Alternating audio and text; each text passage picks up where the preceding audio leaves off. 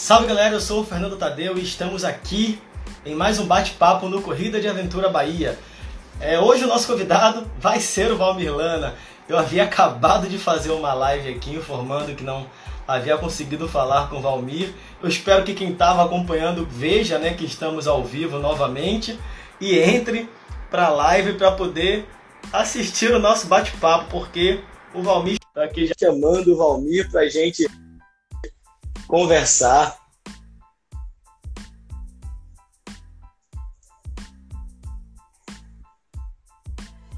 Fala, Valmir, beleza? Beleza, desculpa o atraso aí. nada, pô, te liguei, aí tinha mandado mensagem, nada, falei, pô, aconteceu alguma coisa, pô, o Valmir, né, o telefone tá atendendo. Aí eu acabei de fazer uma live aqui falando, gente, o Valmir não vai poder participar, mas vamos marcar para uma outra data. Então, fica para outro momento. Aí quando, você, quando eu olhei, você tinha acabado de responder, opa, então vamos lá. Vamos que dá Cara, tempo, aqui a gente não perde, foi, não. Foi é, condicionamento de live às 8 horas. Eu acabei esquecendo essa Não, e eu fiquei assim, pô, eu falei com ele há poucos dias, será que, sei lá, na correria às vezes esquece, não sei, ou então eu pensei nisso, ter visto que seria um outro horário. Aí eu tinha mandado a mensagem logo em seguida, não, vou ligar, vou ligar porque eu vou ligar que de repente ele tá podendo fazer a live e tá desatento ao horário, não prestou atenção que de repente é isso, né? Um horário diferente. Aí eu liguei, chamou e nada, pô, alguma coisa aconteceu, né? Então, depois fico sabendo do Valmir o que foi. Deixa eu falar com a galera que não vai rolar e aí depois a gente marca essa live. Pô, mas que bom que a gente está aqui, cara. Muito obrigado pelo, por aceitar, né, participar para vir aqui bater esse papo com a gente. Espero que a galera vá voltando aí, veja que está ao vivo e, e volte para a gente bater esse papo. Lembrando que esse bate-papo com o Valmir também vai para o podcast, então em até 12 horas, eu falo 12 horas porque eu tenho tempo para subir tudo. Então em até 12 horas, tá no Spotify e tá no Google Podcast e logo logo nós também estaremos em outras plataformas. E fica aqui no IGTV também, para quem quiser ficar ouvindo e olhando para minha cara e a cara do Valmir. Valmir, muito obrigado, seja bem-vindo. Obrigado, cara. É um prazer estar aqui. Mais uma vez, peço desculpa pelo atraso, tá? Tamo aí, né? Tamo aí. Vamos Tranquilo. começar logo. Tranquilo, a gente atrasa, mas vamos nessa. Tamo junto. Pô, Valmir, assim, eu já conheço, né, você de vista há um tempo, te acompanho nas redes sociais, acho legal né, o, há um tempo que eu te acompanhava e depois de um bom tempo eu vi também que era você o responsável pela revista Trail Running BR, né, que eu também acho um, um veículo bacana para o trail. Né, e eu acho que te acompanhar e acompanhar um pouco a revista Trail Running BR me fez montar na minha mente uma linha do tempo do que vem sendo o trail. Né, o, o crescimento que o trail vem, vem tendo né, no Brasil, que eu acho muito bacana. Né, a gente conseguiu um grande passo aqui em 2019 na Bahia, o Rio Grande do Sul também conseguiu, que é se juntar com a Federação de Atletismo Estadual, né, que eu acho que é o caminho mesmo que tem que ser feito, já que a World Athletic já está junto com a ITRA e o Campeonato Mundial também já vai ser junto, então não tem mais por que o treino é, dos estados ficarem apartados das federações. Claro que ainda é um trabalho muito grande que deve ser feito. Eu queria assim, saber como é que está a sua visão hoje, né?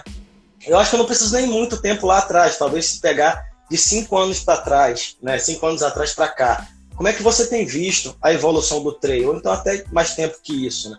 Como é que você tem visto o cenário do trail, essa evolução para hoje, o ponto que estamos? Cara, é... o ponto que a gente está, ele, ele é difícil da gente analisar agora esse momento por conta da pandemia.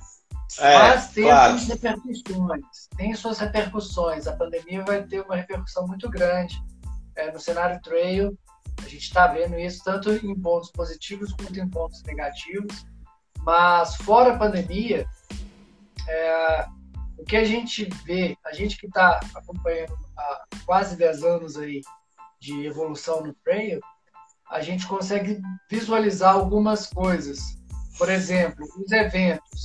É, surgiram muitos eventos, teve uma época de um boom de eventos, para todo lado tinha evento, todo mundo queria Sim. fazer trail, é, independente de qualidade, independente de qualquer coisa.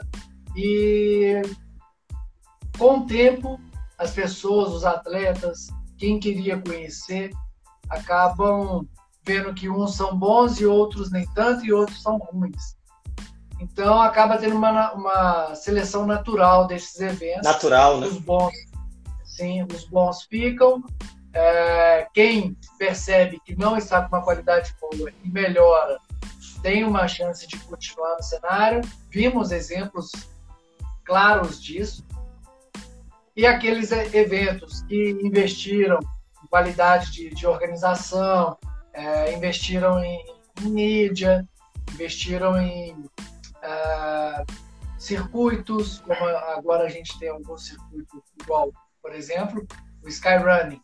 É, isso não Sim. deixa de ser um investimento, né? Você coloca a sua organização à prova ali dentro de um, de um regulamento já consagrado como é o da Skyrun. E no, no, no campo dos atletas, ah, eu pude notar que muitos têm aquelas é, fases de ah, não, eu quero ser ultramaratonista. Aí todo mundo vira ultramaratonista e percebe que não é tão fácil, né? Por não ter um lastro, acabam se lesionando, acabam perdendo tesão, ou acabam se frustrando. E outros também conseguem entrar no trail e ter uma grande experiência. Às vezes entra numa prova é, que é realmente de entrada e tem uma boa experiência e por aí vai, entra numa assessoria esportiva e começa a treinar certo, começa gradualmente nas distâncias e esse perfil de atleta é, é o perfil de atleta que a gente vê e já está há mais tempo é, disputando do trail, né? vamos dizer assim. Mas, de qualquer forma, uh, o trail no Brasil ele ainda é muito pequeno. A gente. Uhum. É, é, outro dia eu fiz uma estatística aqui que é, eu pude ver que temos cerca de 40 mil atletas é, no Brasil de trail. Correm trail, não atletas de trail. É difícil falar isso, correm trail mas é, espalhado no Brasil inteiro. Eu fiz essa pesquisa com mais ou menos umas 30 organizações, e tem aí, somando todos os eventos, cerca de 80 eventos. Então dá mais ou menos aí uns 40, 50 mil atletas. É, é um número bom, mas não é um número que chega aos pés do, do número de atletas de corrida de rua. Claro. E é muito pequeno ainda. Mas já é alguma coisa, né? Você vê a, a revista Trail Running tem 30.1 mil seguidores. Então, para uma revista tão especializada, tão focada no nicho, é, já é um número interessante, né? É um número é, bem, bem legal. E eu vejo também o número de pessoas que passam pela revista, né? Então a gente sabe que a gente consegue atingir ainda mais pessoas. É, o que eu vejo no cenário, no, no, uma forma lato senso, assim, de forma ampla, é, é que o mercado amadureceu. Ele amadureceu com provas, amadureceu com atletas, amadureceu com assessorias, circuitos. Então a gente consegue notar isso. As, as melhores provas do Brasil, é, elas conseguiram colocar distâncias é, que atendem todo mundo. Eles perceberam que não adianta você colocar só uma distância super difícil, porque isso não ajuda o cenário, porque você tem atletas que querem ir para o seu evento, mas que não correm 50K, que não correm 80, quer correr um 21, quer correr um 12, um 6. Então, os eventos eles conseguiram amadurecer, prestar um bom serviço e ter uma organização é, condizente com o valor que é cobrado. Porque a gente sabe que provas trail são mais caras, até pelo número reduzido de atletas que temos e a falta de patrocínio. Então a gente sabe que é, é difícil para um evento trail conseguir uma, um nível de organização excelente, justamente porque sem patrocínio, dependendo 100% de inscrição, é. é uma luta diária, né? Você precisa de encantar o seu cliente, você precisa de atrair atenção, você tem que investir em mídia, é, fazer um trabalho que é caro, é difícil, é trabalhoso, precisa de gente especializada para fazer, para essa pessoa pagar a sua inscrição e com isso ele pagar a estrutura. Então não é fácil organizador. Muitas pessoas e muitos atletas batem muito em organizador. Eu como atleta, Demais. como incentivador do, do trail, do esporte outdoor, eu tenho o maior respeito pelos organizadores, porque eu sei a luta que é e a, a preocupação e o compromisso que eles têm com o atleta, que não é nada fácil, é uma luta diária para conseguir inscrito, para conseguir cumprir o que eles prometem. Então, assim, é, é, é bem complicado do lado deles. Para o atleta, o difícil é treinar, né? Eu sempre digo que a corrida, a prova em si, é a hora da diversão. É a parte mais fácil. É, é, a parte mais divertida, porque treinar que é o chato, cara. De, é. Você tá, levantar de manhã ou à noite, treinar com chuva, sol quente, enfim, várias situações aí adversas. E a hora que chega na hora da prova, poxa, é a hora de você aproveitar aquilo tudo que você sofreu de treinamento, é a hora de você aproveitar. É. Não, treinar é a parte difícil do negócio. É correr, pronto, você vai lá, corre. O treinar que você vai ter que fazer várias vezes, se adaptar à situação, para poder manter o, o, seu cronograma de treino, isso aí que é o, é o difícil, é o chato, é o complicado, o que for. Mas você falou uma coisa legal, e assim, eu ouvi também no RTR Talk, que de vez em quando eu tô lá escutando, eu acho bacana, né? Você faz lá, sempre paro, dou uma escutada. Eu gosto muito de ouvir podcast e o RPR Talk ele faz parte da minha lista ah, dos favoritos. e aí, você falou uma coisa aqui agora que me lembrou um, um episódio que você cita os circuitos. Né? Você falou em circuito aí. E eu acho interessante, né? Parece pela tua opinião, né? Pelo que você já falou, é interessante. É você ter circuitos de treino, né? Uma coisa bacana, o atleta ele escolher um circuito para correr e se desafiar dentro daquele circuito, né? Hoje, como é que está esse cenário de circuito dentro do que você conhece no Brasil? Né? Como é que você vê é, a importância, até trazendo aqui para a galera que não ouviu ainda, falar sobre os circuitos. A importância dos circuitos para o crescimento do treino, como é que seria essa associação? Cara, é, a gente no Brasil a gente tem vários circuitos de organizações. Por exemplo, o Xterra uhum. Brasil, ele tem o próprio circuito é, corridas de montanha também tem o seu próprio circuito. Então, assim, é válido? É, porque você coloca várias provas da mesma organização. Se você vai correr, se você coloca no seu calendário, é porque você gosta da organização. E acaba que você participa de uma premiação extra, né, com o circuito. Isso te motiva, isso organiza o seu calendário, deixa você é, sabendo quanto que você vai gastar de dinheiro, como que vai ser a sua periodização de treinos.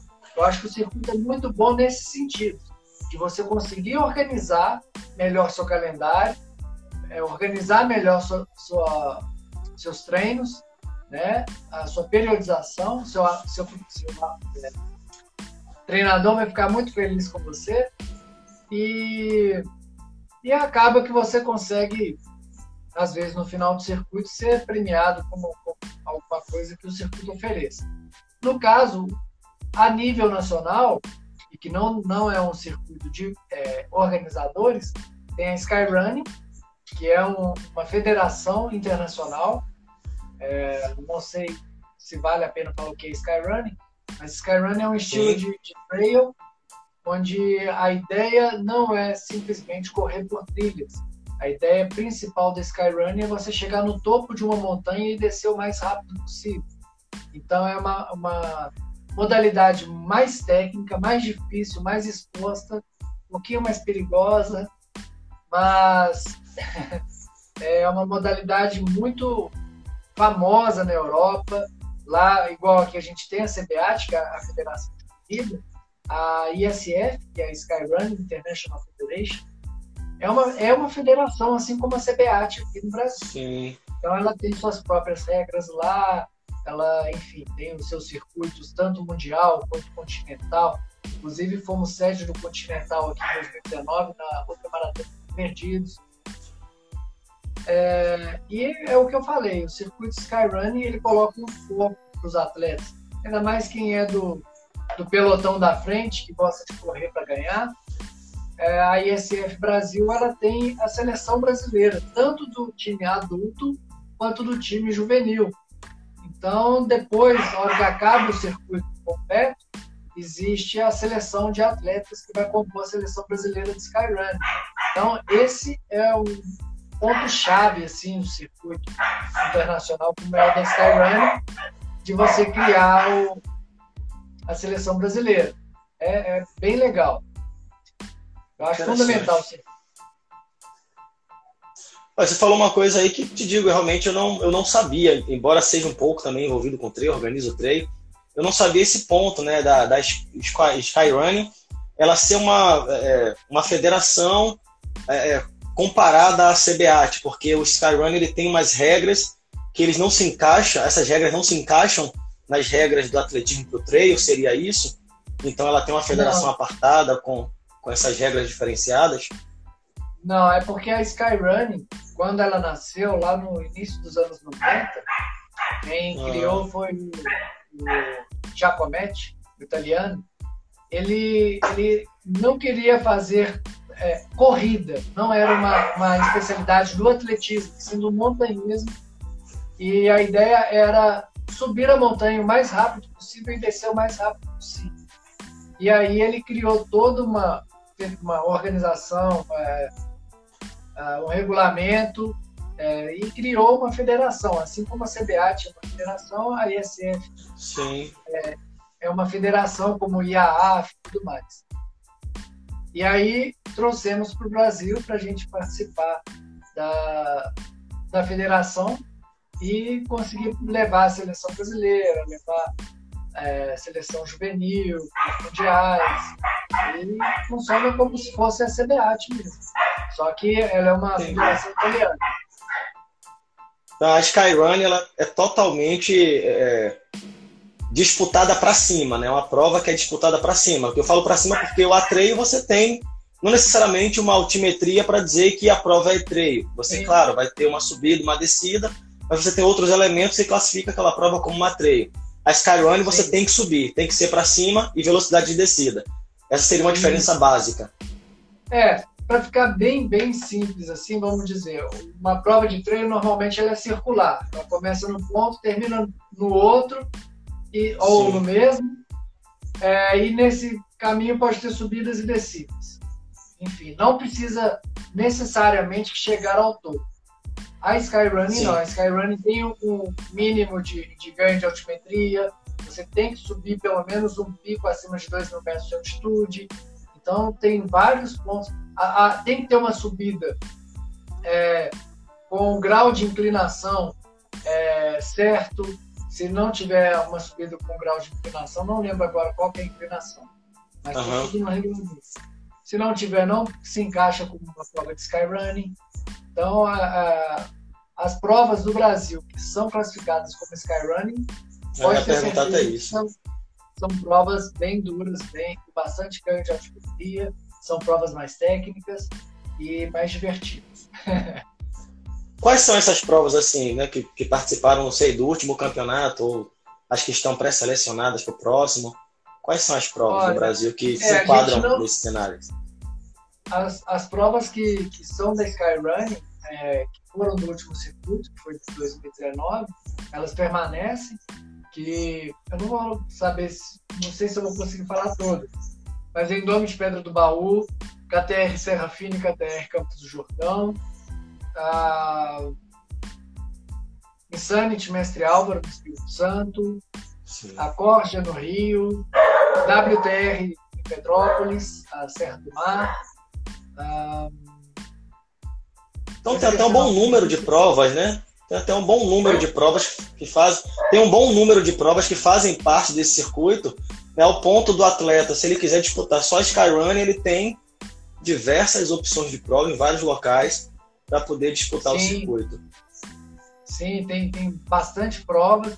A gente quer é, colocar em outras regiões também, porque a gente tem provas mais ah, sudeste e sul, né? Então a gente quer colocar no nordeste, claro que desde que se encaixe na, na, no regulamento Sim. da IFE.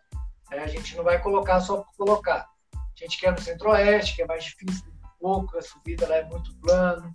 É, enfim, aonde, no Brasil, onde tiver é, eventos que, a, que estejam é, dentro do regulamento da ISF, a gente vai colocar. Eu estou falando assim de ISF porque eu faço parte da ISF. Sim, eu sim. Sou chefe da delegação brasileira de Skyrun, tanto adulto quanto juvenil. A gente até levou duas vezes a seleção juvenil da Itália para participar de competição mundial, em 2018 e 2019. Incrível como que a gente vê a evolução dos atletas juvenis. Foi, foi assim, a, a diferença de 2018 para 2019 foi gigantesca.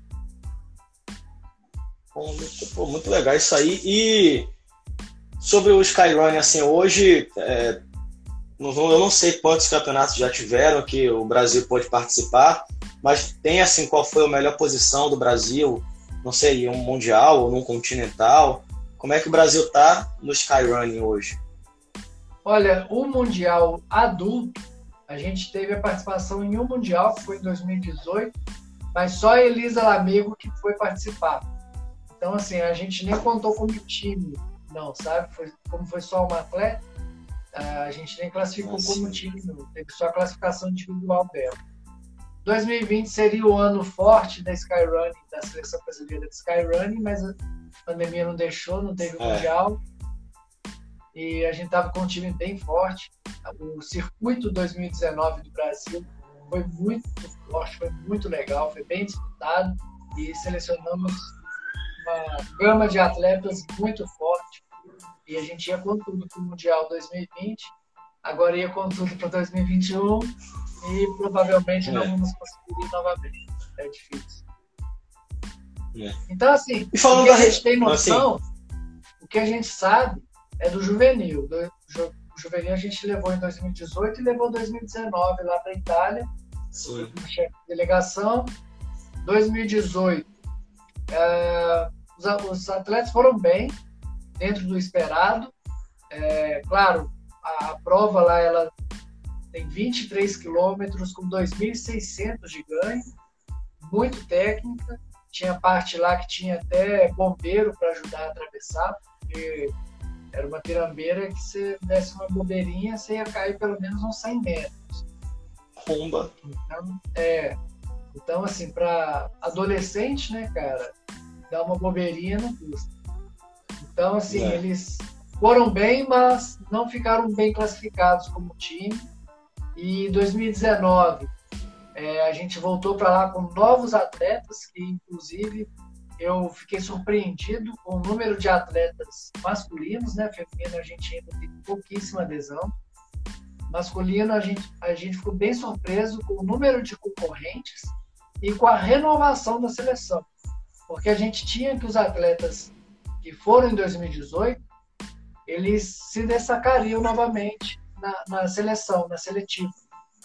E eles fizeram um grande, é, uma grande seletiva, mas os novos atletas que surgiram para a seleção, na, na, seletiva, cara, eles destruíram, destruíram, tomaram um posto mesmo, foram lá para a Itália e arrebentaram. Fizeram, a gente teve um top 10 no, no quilômetro vertical. Quilômetro vertical é uma prova de no máximo 5 quilômetros de extensão, com no mínimo mil metros de ganho positivo. Então a pessoa sobe o tempo Caraca. inteiro. É, é, por isso chama quilômetro vertical. O que conta são os mil metros para cima. E lá na Itália, o quilômetro vertical são 3 quilômetros ponto 4 com mil metros de ganho. E, é, e a gente teve um atleta que foi juvenil, é, foi do Sub-16, o Cacazinho lá de Valência. Ele ficou em décimo na categoria dele, fez em, se não me engano, ele fez em 44 minutos. Algo assim. Pra você ter uma noção, 44 é algo assim. O campeão fez em 34 minutos. Então é algo inimaginável. É, galera... 34 minutos, 3 km com mil para cima. É, é, uma pessoa comum, vamos dizer assim, faria fácil uma hora e meia. Sem dúvida. É, uma pessoa com, Eu fiz o quilômetro vertical lá em 2018 2019, minha conta. O meu melhor tempo foi 48. E assim, linguão para fora, dando meu melhor. É, em 2018, um atleta, não sei se você conhece o Hamilton Miragaia, ele é elite aqui no Brasil, e ele falou, Valmir, nesse percurso, eu faria no máximo, assim, dando a minha vida, uns 40 minutos. Falei, nó, e o menino de 18 anos fez em 34. Então a gente vê que a diferença dos atletas europeus para os atletas brasileiros é, é, é um abismo de diferença, sabe? É, os nossos atletas masculinos não andam com o feminino lá da Europa ainda, nem no juvenil, nem no adulto, de forma alguma. A gente tem muito campo ainda para evoluir e estamos evoluindo. Tanto que em 2018 a gente teve um resultado, 2019 a gente já entrou como time, entrou no top 20 de seleções Sim. e tivemos um top 10 no quilômetro vertical. Então isso para a gente foi muito importante. Pena que a pandemia veio, porque 2020 eu é. pensei que a gente iria mais forte ainda. E como é que é a seletiva? É uma prova ou é durante o circuito que, de acordo com a pontuação, vai selecionar quem vai representar o Brasil? Como é que funciona a seletiva do Skyrunning? a seleção masculina, a seleção adulta, a seletiva ela é feita através do Circuito Nacional é, de Skyrun, chama SNS, é, Nacional Cities.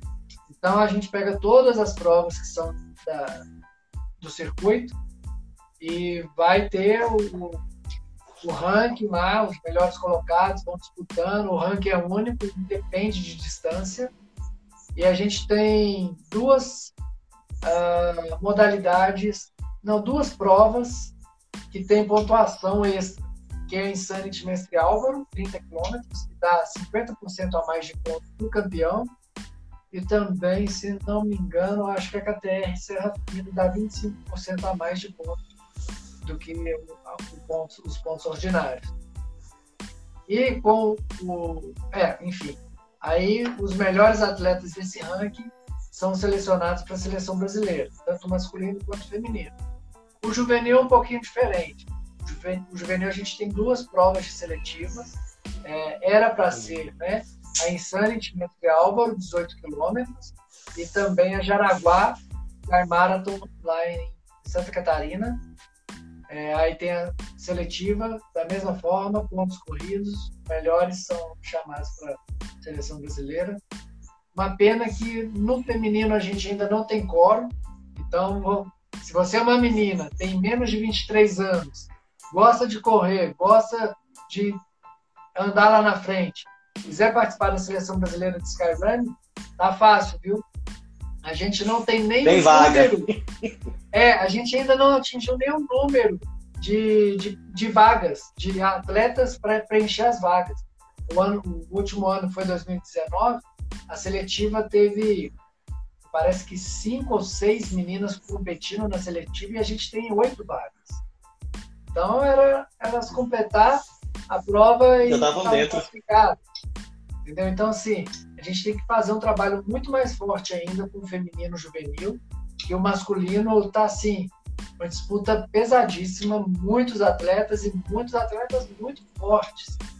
A disputa masculina é assim, é segundos de diferença, sabe? Todo mundo na luta ali. Por isso que a gente quer que as meninas também venham com força total, porque o masculino tá tipo 60, 60 meninos para 8, 8 vagas, sabe? É, tá, tá bem cheio. E vai crescer cada vez mais. A disputa vai ficar. É. Isso faz com que o, o esporte de performance cresça, né? Mais pessoas buscando aquela vaga e você tendo que ficar cada vez melhor para você manter a sua vaga ou para você buscar aquela é. vaga. Então, a, a, então é assim, adulto, circuito completo e o juvenil é, são duas provas. Ah.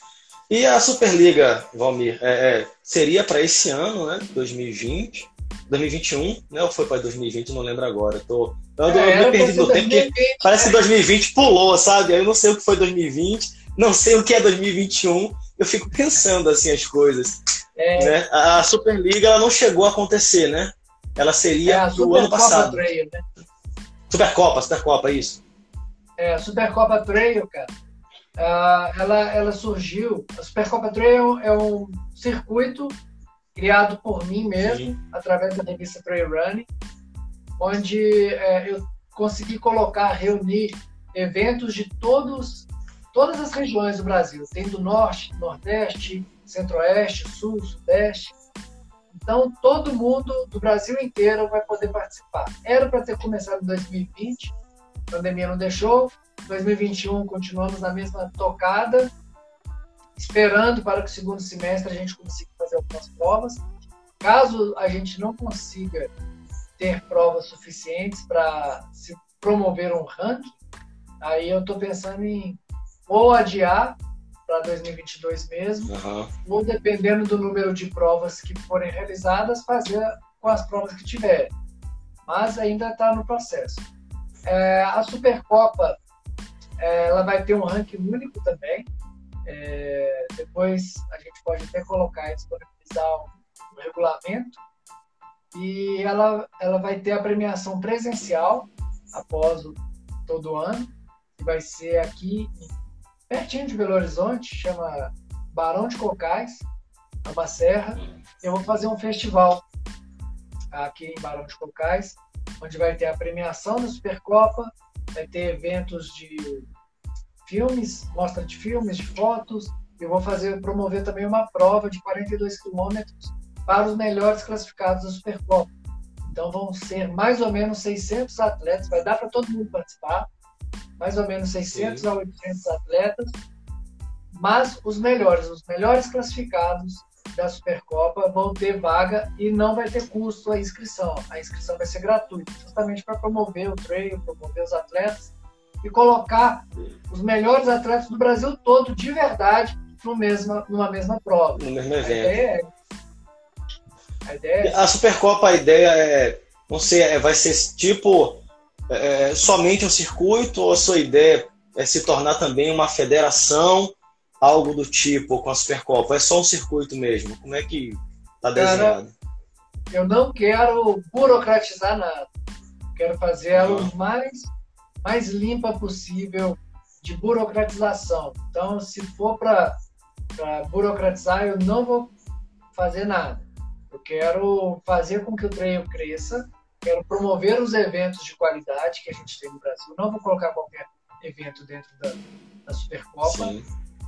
E, e eu quero, com, isso, organizar naturalmente, sem ter que fazer é, ação nenhuma, organizar é, assessorias para elas terem, conseguirem planificar melhor o, os treinos dos atletas, porque elas vão olhar para a Supercopa e vão falar, olha só, vamos participar dessas provas aqui ou daquelas outras ali, tal, porque a Supercopa ela não é, ela não é uma, um circuito individual, onde o Valmir vai competir, o Valmir vai estar no Sim. ranking, o Valmir vai ganhar. Não, eu vou ter a minha classificação individual, mas a assessoria também vai ter, vai ter a equipe da assessoria que eu participo, ou se eu não tenho assessoria, tenho, participo de um grupo de, de corredores. É, por exemplo, aqui em BH tem um grupo que chama BH Trail Run. Eles não, não são uma assessoria, mas tem vários um grupo, né? Isso. Vai ter um ranking exclusivo para grupos de atletas. Vai ter um ranking exclusivo para assessorias. Então, independente do Valmir individual, eu estou no grupo da minha assessoria, eu estou no grupo de um, de um grupo de atletas, e eu estou contando ponto para eles. Eles também vão ser premiados no Sim. final do ano.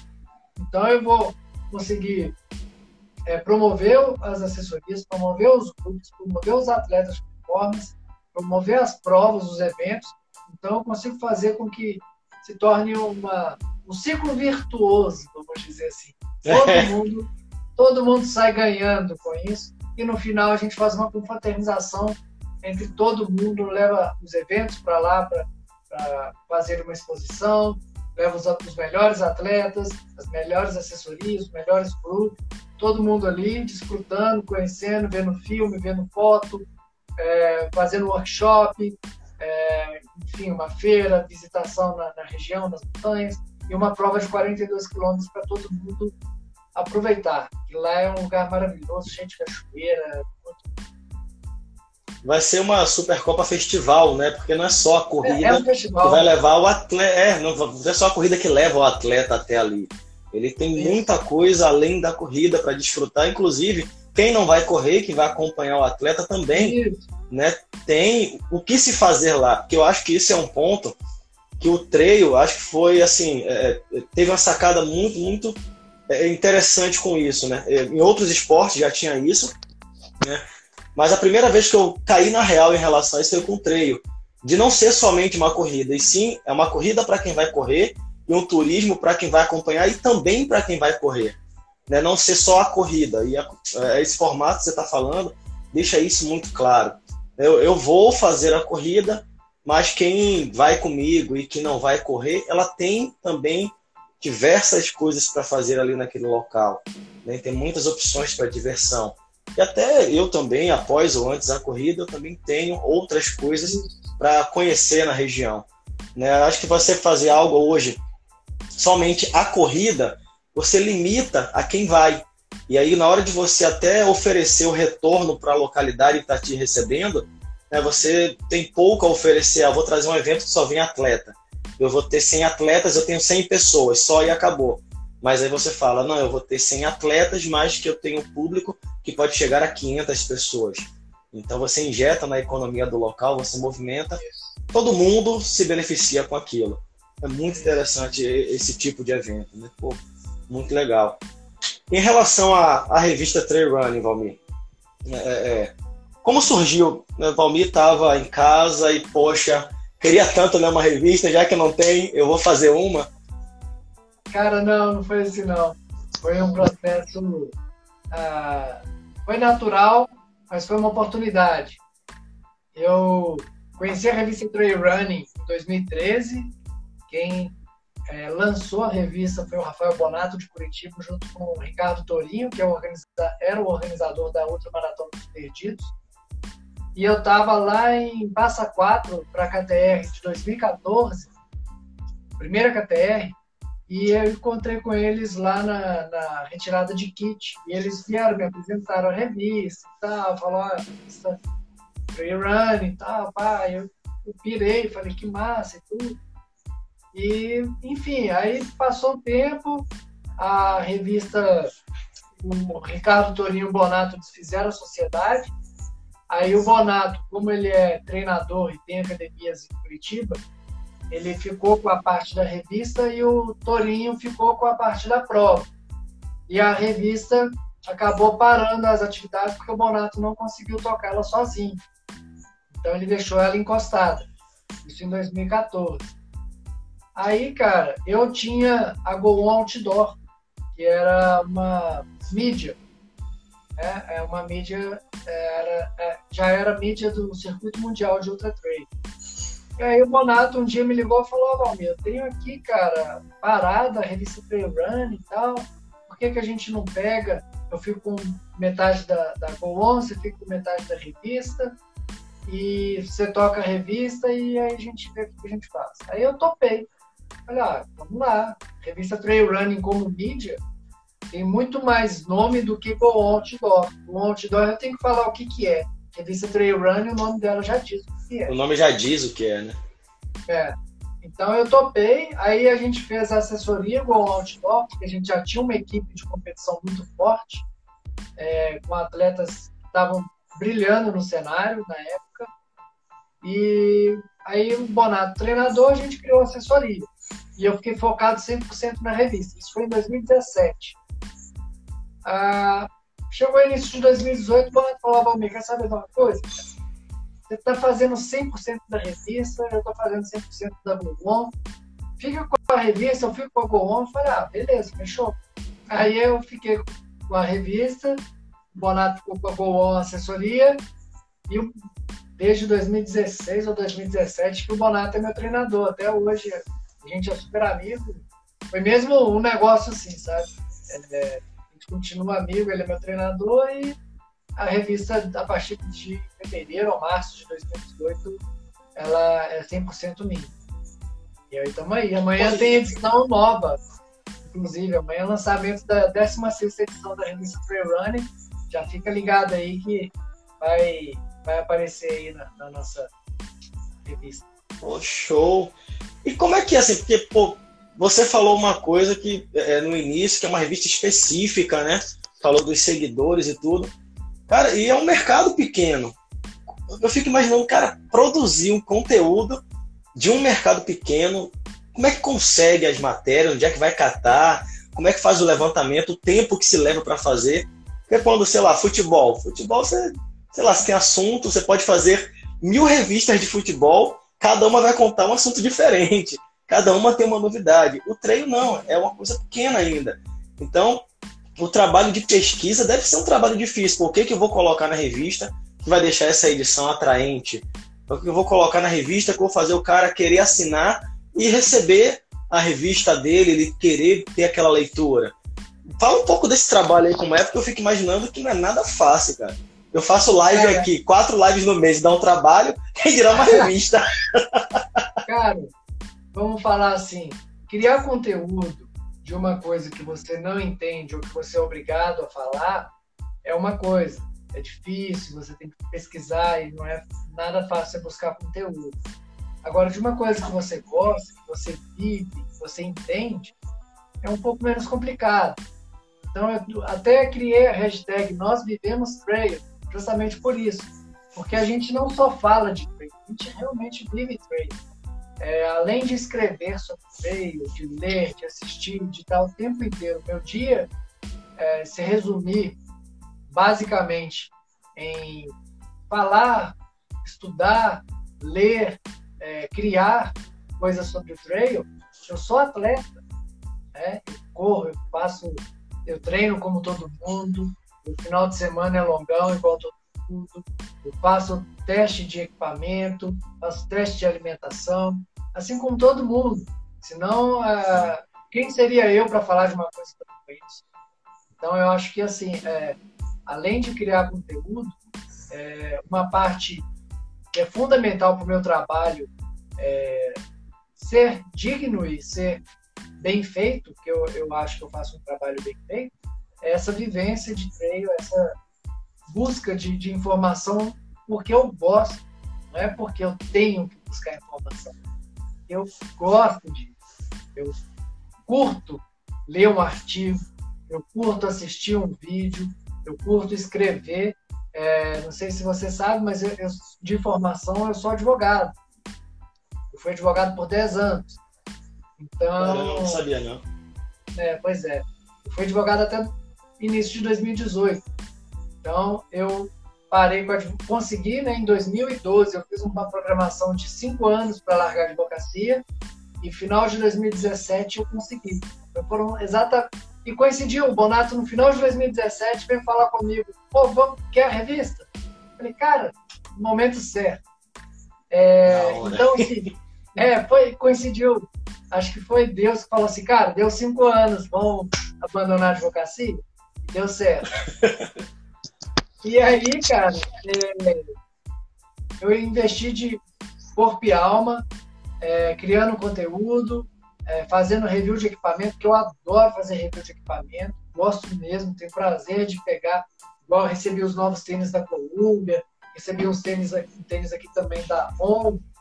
Aí eu tô louco já para colocar no pé, eu já falo assim, pô, vou colocar os tênis tudo na mochila e vou fazer tudo de uma vez. Mas eu falo, não, mas aí você vai ser muito raso, você tem que fazer um longão, fazer filmar. É. Então, assim, porque eu gosto, não é porque eu sou obrigado, nossa, tem que fazer aquilo. Não, cara. Ah, tem que, não, você gosta de fazer aquilo. É, quer me mandar equipamento para testar, cara, pô, eu vou adorar escrever sobre equipamento, colocar na revista, fazer vídeo, fazer é, o review em vídeo mesmo, colocar no nosso canal. Isso é bom para o cenário, cara, porque ah, as pessoas vão ter fonte de informação. E não é de, de um cara que pegou meu tênis e falou: Ó, oh, esse tênis é bonito, esse tênis tem um zip, esse tênis tem uma língua e pronto. Ou ele é bonitinho, né? Olha como ele é fofo. Olhou o solado, tem birro, esse é bom. Não é, não é um tênis fofo, é um tênis para freio. Ele vai ficar sujo, ele vai ficar feio, ele vai ficar rasgado, ele vai ficar. Por que, que ele é assim? Por que, que ele é assim? É uma análise técnica e eu gosto disso, sabe? Eu gosto de escrever. Essa última edição que eu vou lançar amanhã, 80% eu que escrevi, eu que diagramei a revista, acabei de diagramar hoje, e amanhã está no ar. Entendeu? Então, assim, é, você pergunta para mim, não, foi, foi ruim fazer? Cara, não, foi bom. Foi bom. O meu site, o site da revista Trail Running, eu paguei um cara para fazer, ele não me entregou. Eu fiz ele me devolver o dinheiro e eu fiz o meu site. Pensa, um advogado criando site. Porque eu gosto, lido bem com isso. Então, criar conteúdo para mim é um prazer. Eu gosto de criar conteúdo. Eu crio conteúdo assim, eu estou conectado com o mundo inteiro de treino, né? Eu tenho contatos que eu fui fazendo ao longo do, do, da minha vida trail. Igual, eu fui em Zegama, na Espanha. Lá eu fiz uma Sim. gama de contatos assim gigantesca de pessoas do trail que criam conteúdo de trail. O TMB já fui dois anos lá para Chamonix para competir e eu vou assim, eu fico um mês lá em Chamonix, acampado, low cost total, é, gastando 11 euros por dia, aquela coisa bem low profile mesmo, para poder ficar lá um mês. Faço o tour do Mont Blanc em quatro dias. Então, eu estou lá vivendo, estou conhecendo pessoas, fazendo contatos, business, e aquela coisa toda. E isso vai gerando contatos, conteúdos. Às vezes eu estou seguindo uma, uma página no Chile, que eu conheci também lá do Solo Running. Ele já me manda o conteúdo que está rolando lá, eu já mando para ele que está rolando aqui. Ou igual está acontecendo, aconteceu no fim de semana, uma prova lá na África do Sul, é, que é pouco conhecida, mas que teve um, uma repercussão boa na Europa. E, pô, eu já estava conectado lá e passando informação aqui no Brasil dessa prova que ninguém conhecia, sabe? Então, assim, as coisas. É, você, por estar é. conectado nisso, você vai pegando essas coisas e trazendo. Então, você está criando um conteúdo ali que, às vezes, essa informação não chegaria aqui no Brasil de forma nenhuma. Hoje, hoje não, desde, desde que eu estou como mídia, eu me considero a única mídia de criação de conteúdo aqui no Brasil de treino. Não tem outro. Ah, tem, tem essa, tem aquela. Cara, é repost. É repost. É, você cria, né? Criar conteúdo é só a revista Trail Você tem um conteúdo é... seu, você não, não vê em um lugar e reposta. É o seu conteúdo que é. você desenvolveu para poder fazer a publicação. Isso é Vou te dar um exemplo. A Coros, um relógio tipo Garmin, é, veio para o Brasil, é uma marca americana. Aí a gente começou a conversar e tal, aí ele me mandou um release dele, que eles escreveram e tal. Falei, olha só, eu vou colocar na revista uma notícia de que a Coros veio para cá. Eu não vou colocar o seu release. Tá? Pode ser, ah, você me manda para eu aprovar? Não, não mando, porque é a minha visão é. da vida da marca para o Brasil. O que, que ela representa? É uma matéria, você não está me pagando para isso. Eu vou falar é. sobre a vida da sua empresa para o Brasil. Então, se você quiser um, uma matéria paga, aí é uma outra questão, aí eu vou escrever, vou mandar para você provar. Agora, uma matéria só, é eu que vou escrever. Vou ter como base o seu, seu historial? Vou, claro, vou, vou pegar informação sobre o que o relógio faz, o diferencial e tudo mais, mas a matéria quem vai escrever sou eu. Então, é basicamente assim que eu trabalho. Pô, você vai chegar lá e vai falar o que ele quer que você fale. É, não dá, não dá. Ah, não dá. E eu falando que eu gosto de escrever, ah, deixa eu ver se eu tenho aqui. Ah, tem meu livrinho, né? 100 milhas Sim. Patagônicas. Acho que tá ao contrário aí. 100 milhas é, Patagônicas. Tá ao contrário. E encontra onde seu livro? Já faz a propaganda completa. Já, já. Olha, eu tive tanto problema com, a, com o correio, eu vendi bastante livro que não chegou. Eu tinha que ficar reenviando e não chegava. Eu falei, ó, o físico só quando eu tiver num evento, eu levo os livros lá e vendo lá na hora. Melhor. O correio não envio mais. É, eu estou fazendo a venda dele só pelo site da revista Trail Run mesmo, é, acho que tá 9,90. A versão online. É, só o PDF. Então, é, Ótimo. falando sobre o que, que é, esse livro aqui é da minha experiência de 2019. Foi minha primeira 100 milhas, 160 quilômetros, lá na Patagonia Run. E foi uma experiência assim, fantástica. É, eu escrevo sobre tudo, né? desde quando, de quando eu ouvi falar de Patagônia Run até eu voltar para casa depois da prova. E todo mundo pensa que é uma, uma história de um baita sucesso, mas não é bem assim não. Quer saber como é a história? Vai no site, compra, baixa e leia. Bom, você, você fala de um jeito que, que, me lembra assim, me lembra não, né? Me traz um, uma visão que eu sempre tive do treino. Que assim, até hoje, claro, a gente tem aquela visão de que o cara ele é corredor de rua e ele começa a migrar para o treino, que é o que é o normal. É o cara dificilmente ele nasce corredor de, de trilha. Ele tem o primeiro contato correndo com a rua, faz algumas provas de rua até que ele descobre o treino e se desafia mais naquele ambiente. Era o que eu falava muito aqui, né? Eu, eu cansei de falar, cara, eu não tenho a menor intenção de correr uma maratona no asfalto. Eu não teria. Hoje eu não tenho físico hoje, mas na época que eu estava bem treinado, eu não tinha paciência para ficar 42 km no asfalto, né? Mas eu era fanático por correr 42 na trilha, até que eu corri 42, corri ultra, porque aquilo ali eu me desafiava, né? Porque eu via o treino não só como um complemento da corrida de rua. Eu via a corrida de rua e eu via o treino, esportes diferentes. Né? E quando você fala da, de você gostar, de você fazer, gerar conteúdo, ficar lá acampado, isso mostra que você está fazendo algo específico daquele esporte. Então, assim, não é só correr, como diz o, até o, o slogan da La Mission, né? Então, assim, não é só correr, ah, eu corro, eu corro em qualquer lugar, eu faço qualquer prova. Não ali é um esporte diferente. Né? Ali não é uma corrida que você que já corre em qualquer lugar, você vai lá e corre e vai se dar bem. Né? Você tem que saber o que precisa para participar daquele esporte. Tanto que muitas vezes acontece, o cara que vai lá conhecer e ó, nunca mais eu volto para esse negócio não, porque não é minha praia, meu negócio é o asfalto. E que também para mim não tem o melhor nem o pior. Tem esportes diferentes. É o judô e o jiu-jitsu, são semelhantes, mas são diferentes. São coisas diferentes. Então, é, é, isso que você traz é bacana, porque se de repente alguém ainda acha que corrida é corrida em qualquer lugar, não é. É corrida em trilha, ela tem as características dela, você se identifica com características específicas daquele esporte, você entende daquele esporte, e corrida de rua é uma outra coisa. Né? Eu mesmo assim, toda vez que eu vou comprar um tênis para corrida em rua, eu só compro mais barato que tem a sola lisa. É, barato tem sola lisa. Eu não entendo. Eu sou treinador, mas falo, gente, eu não entendo de corrida de rua. Eu não entendo, eu não, não sei falar de tênis de corrida de rua. Eu sei assim, é barato, tem sola lisa, é confortável. Se você começar a me perguntar marca, porque aquele, eu não sei te falar, porque o que eu sou mais ligado é a corrida de aventura e a corrida em trilha. Para esses dois esportes aqui, beleza, eu vou lá, tiro as dúvidas que você tiver, que eu acredito que eu vou conseguir. Porque eu não conseguir, eu sei onde eu vou encontrar. O esporte de corrida de rua, não. Corrida de rua é um outro esporte que não é porque eu corro na trilha, eu também vou correr na rua. São coisas diferentes. É como. Outro dia eu estava até dando esse exemplo para o amigo. É como o cara do mountain bike. Ele precisa treinar asfalto e ele precisa treinar é, é, trilha. Mas na hora de competir, o esporte que ele acompanha é o mountain bike.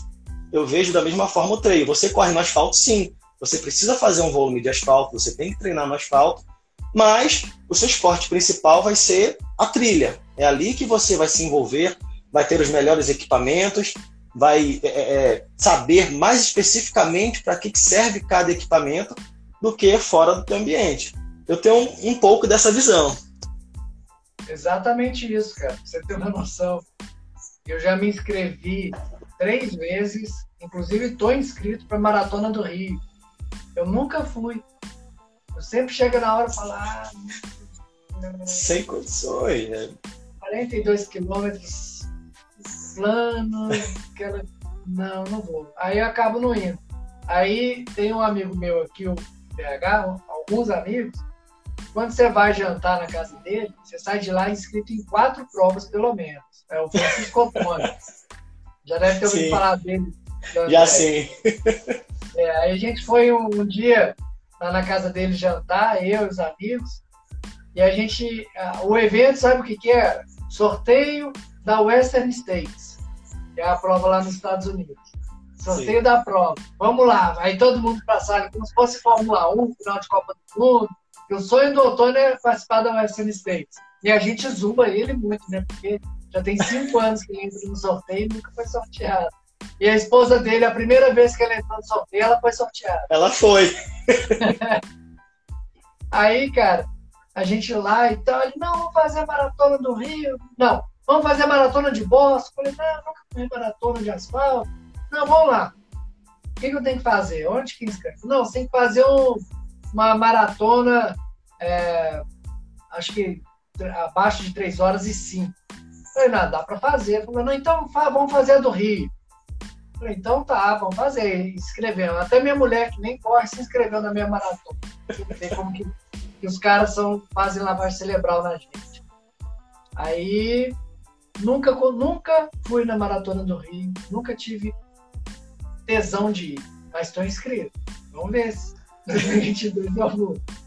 É, e eu passo que, cara, a hora que eu tô na trilha, a hora que eu começo a correr, é, a hora que a gente olha, não sei se acontece com todo mundo, mas geralmente quando eu olho no relógio já passou três horas e meia, quatro horas que eu tô correndo. Sim. E assim, cara, como assim já tem quatro horas que eu tô aqui, sabe? E Dez horas eu acho que é rápido. É, cara. Cara, você sabe que eu até faço muito treino longo dentro da cidade, justamente para fazer esse treino psicológico, porque sua cabeça quer te derrubar, né? Falar, ah, só, você tá com dor de barriga, não, hoje não é um dia bom, minha perna tá doendo, ah, vai dar cãibra, vai embora, pega o busão. Cara, eu vou sem dinheiro, sem cartão, sem nada, justamente para não ter desculpa para voltar. Pra ter que não ter desculpa pra voltar. É, cara, eu já parei no meio de Belo Horizonte, assim, falei, nossa, cara, eu vou embora, não aguento mais. Aí eu falo, pô, não trouxe dinheiro, nem ônibus eu consigo ir. Aí eu vou andando para casa, pô, mas andando vai demorar pra caramba, ah, vamos correndo mesmo acabava terminando o treino. é, cara, é, assim, é, passa muito rápido o tempo, é. Você, três horas é um sopro. Não, eu vou fazer um, é. um treininho rapidinho ali. Você não consegue fazer um treino de uma hora. Você não, não vai conseguir não fazer de uma hora. Quando você menos esperar, tem duas horas e meia para três horas, acho que é o mínimo mesmo. É você, Sim. pô, já? É, dez horas, voa. É muito é, rápido. É, eu não consigo entender como tem gente que consegue treinar para prova curta, em, em treino, né? No treino.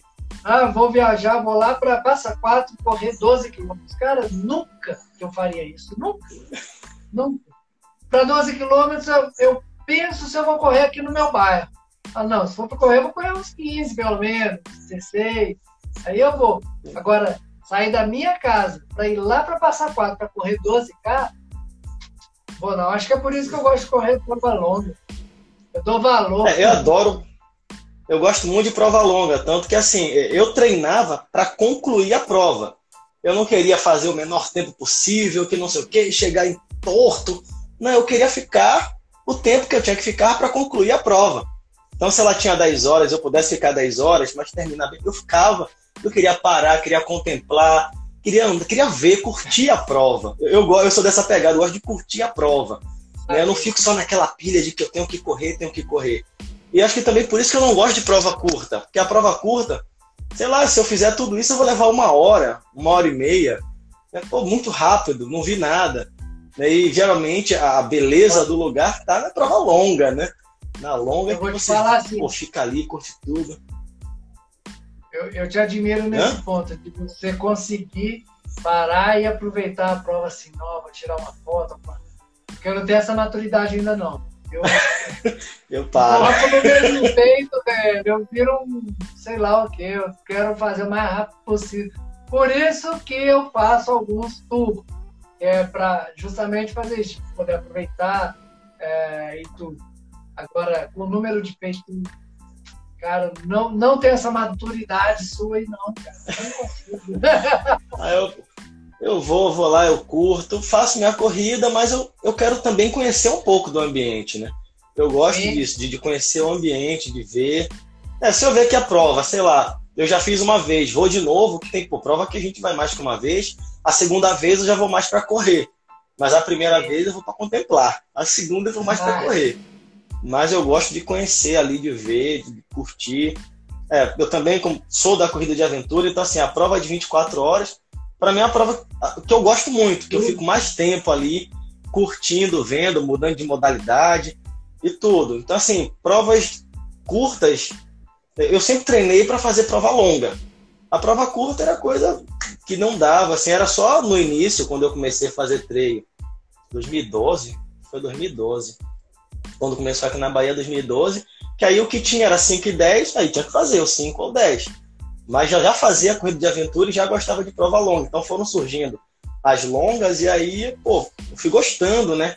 Assim, eu vejo mais assim a trail como um estilo de vida, não só um esporte, né? Não é para mim assim, não é a competição somente, não é só o meu resultado. É aquele momento que eu estou vivendo fazendo aquele esporte ali. Né? Eu quantas vezes eu terminei prova e não fui nem conferir em que colocação que eu fiquei. Eu terminei, eu cheguei, eu curti, para mim foi muito bom. Sabe? Já fiz prova de no meio da prova ter que socorrer gente e levar até o final. Teve uma ultra mesmo que faltando 5 quilômetros para acabar, a gente ia entrar à noite, eu encontrei um rapaz capengando, né? Ele estava sentindo a perna e ia subir um morro. Aí eu passei correndo por ele, alguma coisa falou, volte lá para ver o que esse cara tem. Aí eu voltei. Aí no que eu voltei, tá bem aí, tô, só a perna que tá fisgando. Eu pensei, cara, eu vou acompanhar esse cara aqui. Aí fui, resolvi acompanhar. Quando chegou no topo do morro que ficou escuro, ele tinha lanterna. Fizemos 5 quilômetros onde eu dava dois passos, virava para iluminar o caminho dele e ele andava. Eu ia, virava e iluminava. Assim, para mim aquilo foi prazeroso. Né? Eu, eu fui com o objetivo de completar e completei. Só que de uma forma diferente. Eu transformei a minha prova em a nossa prova. Eu fiz a prova com o cara e para mim, eu, é, eu tinha um propósito naquele dia. Né? O meu propósito não era completar somente a prova. Eu tinha que ajudar ele a chegar também. Então, eu tenho essa ideia de prova assim comigo. Então, se eu completar, para mim já está ótimo. Cara, eu já tive duas experiências desse tipo aí. Uma foi legal, porque não, não aconteceu nada demais. Foi, na, foi em Passa 4, uma prova de 80K. No, meio, no quilômetro 53, eu encontrei com um atleta que era da Comon, o Leon, e ele tava tendo câimbras pesadíssimas na panturrilha, vomitando pra caramba. Eu falei, pô, velho, vou com você. E assim, fomos a, finalizamos a prova juntos, só caminhando do 53 até o 80. E a outra vez foi na Ultra de Perdido, 105 quilômetros. Eu tava correndo, aí não tava me tava sentindo uma dor nas costas, eu ia abandonar no quilômetro 40 e a Cal Nogueira, ela ela tava falando para eu não desistir. Ela chegou no ponto lá de abastecimento onde eu ia desistir, seguiu, e aí eu lembro que eles, o pessoal não, de, não queria deixar eu desistir, encheu minhas garrafinhas, a hora que eu vi eu tava indo atrás da Cal. E, velho, Chegou no quilômetro 60, a Cal apagou, começou a vomitar e não sei o quê. Eu literalmente carreguei ela até o final da prova. Ela ainda foi vice-campeã da prova. Mas assim, cara, a gente passou maus bocados lá em Perdido. Foi assim, um dia marcante. Se um dia você tiver a oportunidade de conversar com ela, pergunta para ela, ô Cal, como foi a sua primeira outra de Perdido? É. Ela vai te contar bem o que a gente passou junto ela, ela passou mal, né? Eu acabei sendo o anjo salvador dela. E se eu não tivesse é. ela, não teria completado. E se eu tivesse desistido, ela também não teria completado. Então, assim, Deus sabe o que faz. A missão de cada um. Valmir, a gente está chegando ao final aqui do bate-papo. Cara, muito bacana conversar contigo, muito legal. Primeira vez que a gente se fala, né? Com voz. Eu, outro dia eu falei, você fala pessoalmente, mas não é pessoalmente, tá por virtual. Será que hoje já é o pessoalmente da gente, é isso? Já, já. Né? Já faz parte do, do, da nossa rotina, né?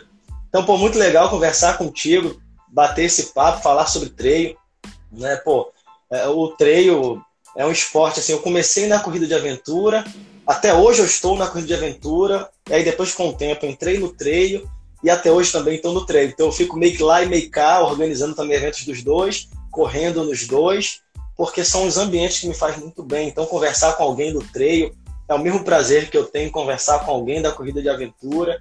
Né? O perfil é Corrida de Aventura Bahia, mas aqui a gente vai falar de tudo que é esporte e você não poderia de, de deixar de te convidar e que bom você aceitou para estar aqui falando com a gente. Cara, eu que agradeço, peço desculpa mais uma vez pelo atraso, mas igual eu falei, geralmente eu tô, eu tô acostumado com as lives às 8, 7 e meia, foi foi, foi um lapso meu, peço desculpa novamente. Quero pedir desculpa também a todo mundo que assistiu aí, que escreveu alguma coisa nas mensagens aqui. Eu não acompanhei as mensagens, tá? Então, alguém que mandou mensagem, alguma coisa para mim, manda no meu direct ou pela revista, ou no meu pessoal mesmo, que eu respondo todo mundo. É, eu não, não vi mesmo é, as mensagens igual a DV Force, esperamos conhecer melhor o Valdir. Eu que fico distante, sou ceguinho, às vezes eu chego. É, é Adventure Force? O que, que é?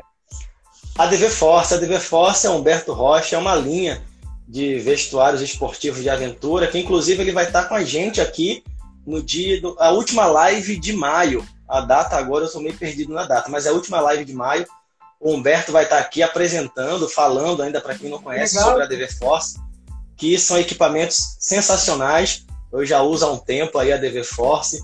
Já me embrenhei Legal. bastante no mato com calças, camisas, viseiras, bonés, tudo da DV Force. Então, vai estar aqui e é isso aí. Vai é, é, é, uma marca que ela já tem um tempo no mercado e de pouquinho em pouquinho ela está chegando e com qualidade. Muito legal aí, vai estar com a gente. É,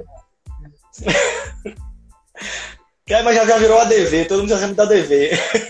É, ADV, ADV é advogado também, né? Então, meu e-mail é, é valmir.adv. Então, assim, eu sempre. Aí é de advogado, não, é de adventure. Mudou, é, né? É de ADV de advogado. Não, é de adventure. Mas é isso aí, última live de maio, o Humberto está com a gente na live número 50 aqui. Já foram 50 vezes que vocês me aturaram aqui.